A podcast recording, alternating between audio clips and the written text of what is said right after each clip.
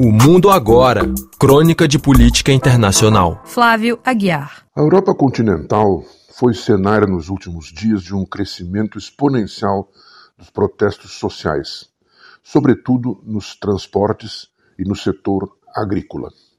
Na Alemanha, houve a paralisação sucessiva do sistema ferroviário nacional, dos aeroportos e, por fim, do transporte urbano em Berlim, a capital durante algumas horas na manhã de sexta-feira passada. Motivo: reivindicações salariais e de melhores condições de trabalho.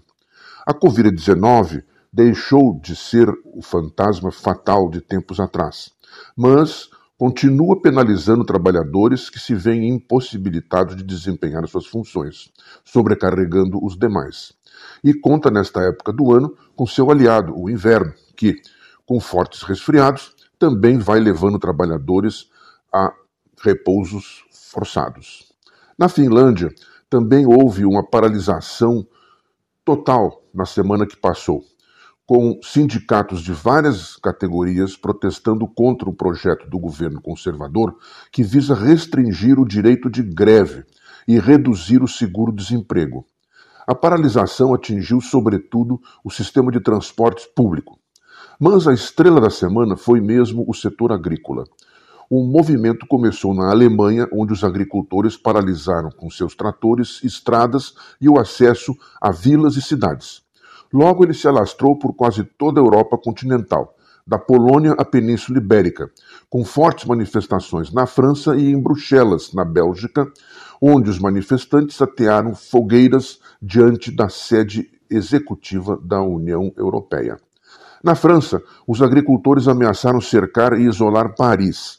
Não chegaram a tanto, mas entre protestos e até prisões de manifestantes, conseguiram mobilizar o governo de Emmanuel Macron, que se comprometeu a lutar contra a aprovação do acordo de livre comércio com o Mercosul e rever as novas limitações que pretendia impor ao uso de agrotóxicos, o que provocou novos protestos, desta vez dos ecologistas.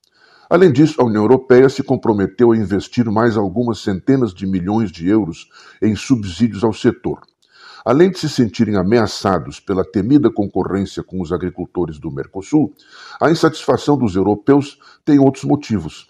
Dados oficiais dizem que 15% de sua renda vem dos subsídios governamentais e da União Europeia para o setor.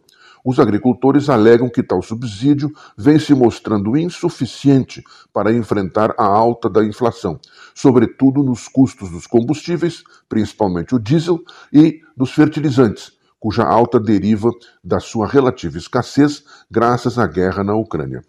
Protestam também diante do que vem como uma concorrência ameaçadora por parte dos produtos agrícolas deste país, isentos de impostos pela União Europeia, como forma de ajudá-lo na guerra com a Rússia. Outro ponto de desacordo está nas limitações ecológicas, que, segundo os agricultores, encarecem demasiadamente seus produtos. O movimento põe em risco as medidas de proteção ao meio ambiente adotadas dentro da União.